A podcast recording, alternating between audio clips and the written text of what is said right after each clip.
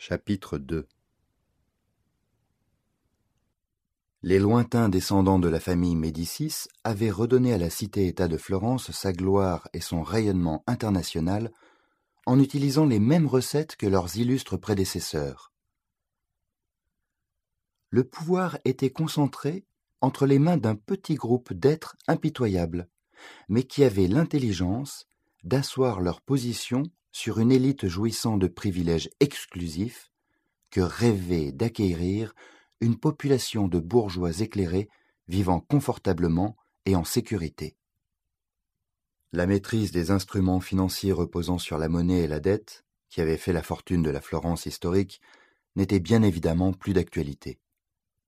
Les innombrables monnaies utilisées dans les différentes régions du monde n'avaient qu'une valeur locale et étaient destinées aux transactions les plus banales. Les puissants de ce monde n'envisageaient leurs affaires importantes que par les échanges d'objets de valeur. Le troc était roi. Les objets d'art étaient les plus prisés. La cité-État de Florence en était la plaque tournante, et Baldassario, commissaire priseur et expert de grande renommée, disposant d'une collection florissante, était un acteur incontournable du système. Baldassario se rendit donc seul au bal qui était un des nombreux événements mondains à la gloire de la cité florentine, de ses sujets les plus en vue, et surtout à celle de la famille au pouvoir. Les festivités étaient déjà bien avancées lorsqu'il pénétra dans l'immense salle de réception. Une foule bigarrée et joyeuse tanguait sur les accords d'un orchestre symphonique. Les convives rivalisaient de somptuosité dans leur tenue d'apparat. Hommes et femmes arboraient fièrement des costumes authentiques de toutes les époques, avec bien évidemment les accessoires, couronnes, diadèmes et bijoux adéquats. Baldassario, préférant l'élégante sobriété d'un complet anthracite en soie naturelle, naviguait dans cette houle fastueuse à la recherche de sa proie.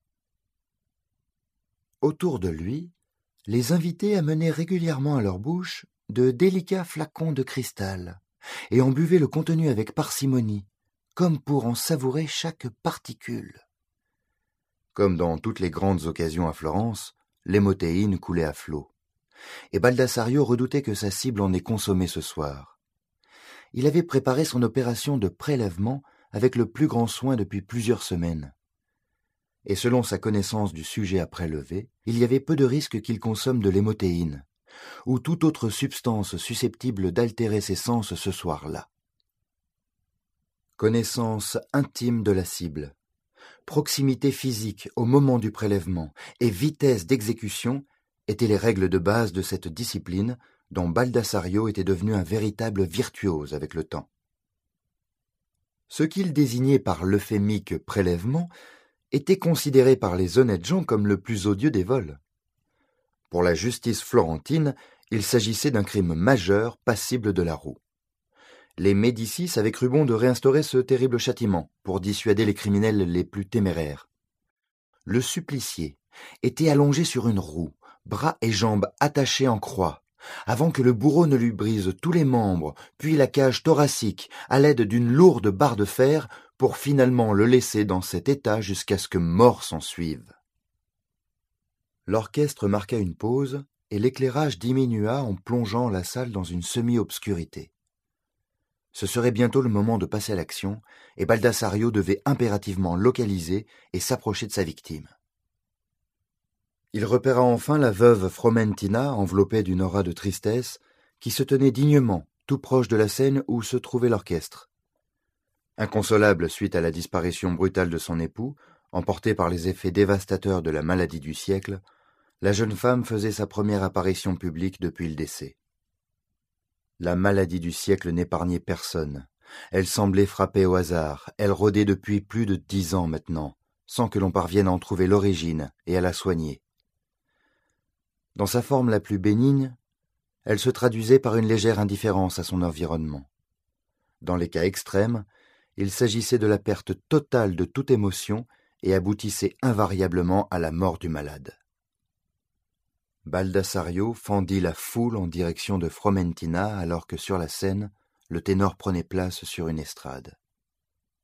Les premières notes de violon envahirent l'espace et le ténor entama sa performance. Baldassario se tenait désormais si près de la veuve qu'il pouvait la sentir tressaillir.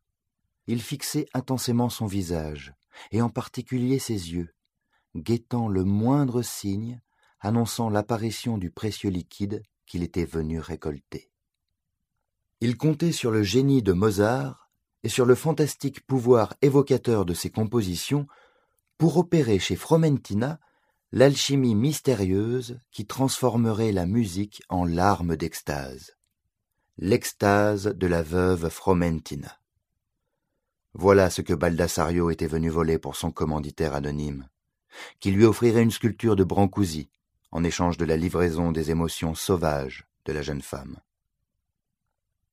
Le chant du ténor montait en intensité, la respiration de Fromentina s'accélérait et Baldassario passait en revue pour la centième fois tous les détails de l'opération. Ce bal était une opportunité unique d'approcher la veuve dans les conditions optimales de prélèvement.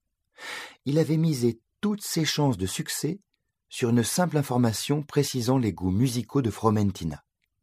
Il devait réussir son intervention du premier coup sans éveiller les soupçons et finalement ce Brancusi figurerait très bien dans sa collection.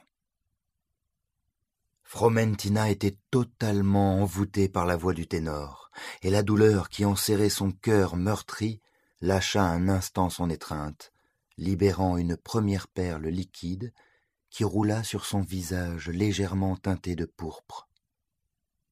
Baldassario laissa s'échapper cette première larme. Les premières effusions n'offraient pas la meilleure qualité, car elles emportaient avec elles les impuretés du canal lacrymal.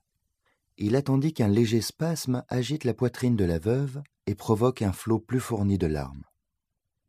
Fromentina remarqua seulement à cet instant qu'elle pleurait, et d'un mouvement réflexe chercha à essuyer ses larmes lorsqu'elle vit apparaître devant elle un mouchoir immaculé, offert par un homme lui souriant avec compassion.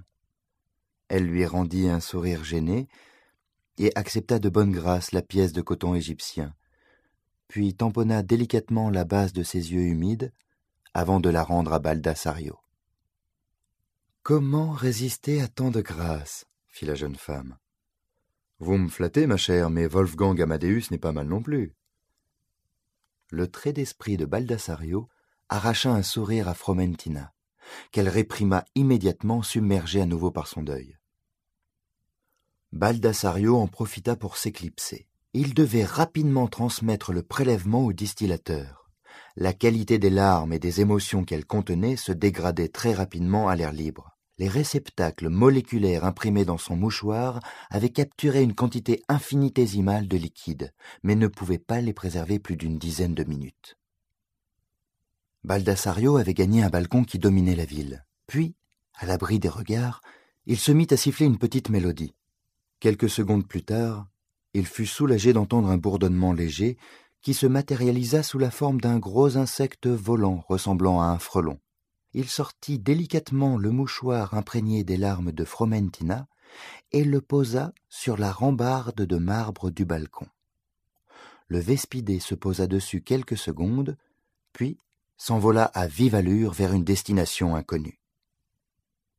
Baldassario suivit le frelon des yeux jusqu'à ce qu'il disparaisse. Dans quelques instants, il irait livrer sa précieuse marchandise dans l'atelier clandestin d'un distillateur qui fixerait les émotions volées sur une substance aqueuse capable de les restituer à celui qui les consommera.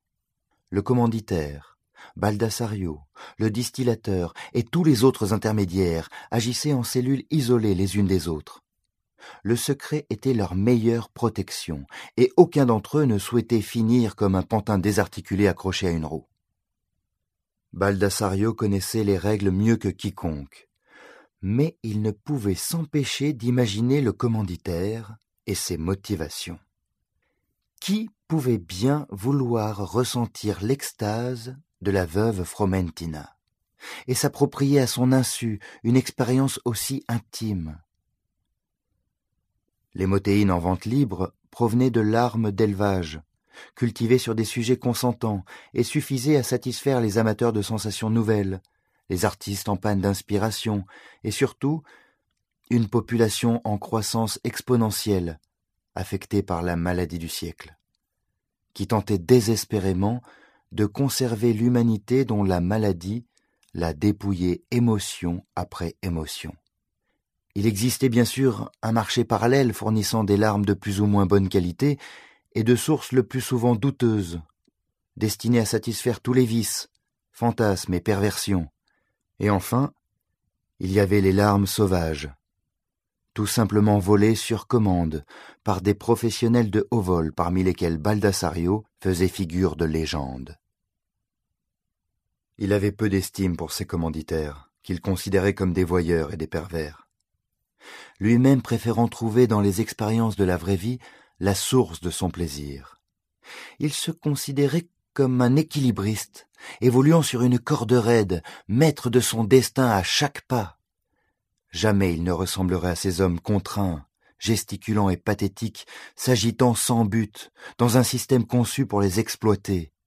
Pour lui, le vol de l'arme sauvage était la liberté ultime, lui procurant le sentiment exaltant de se sentir vivant tout en satisfaisant sa passion dévorante pour l'art sous toutes ses formes. De retour chez lui, il perçut les effluves que le parfum d'Alta Gracia avait laissé flotter dans l'air de la villa, comme autant de rappels cruels de son absence. Il commençait à sombrer dans un abîme de solitude quand il aperçut une enveloppe qui avait été glissée sous sa porte. Il l'ouvrit et lut le message qu'elle contenait. Il ne s'agissait que d'un seul mot, Zachiel. Le sentiment de solitude s'envola instantanément, et un large sourire fondit le visage de Baldassario, qui prit immédiatement des arrangements pour le voyage qui l'attendait.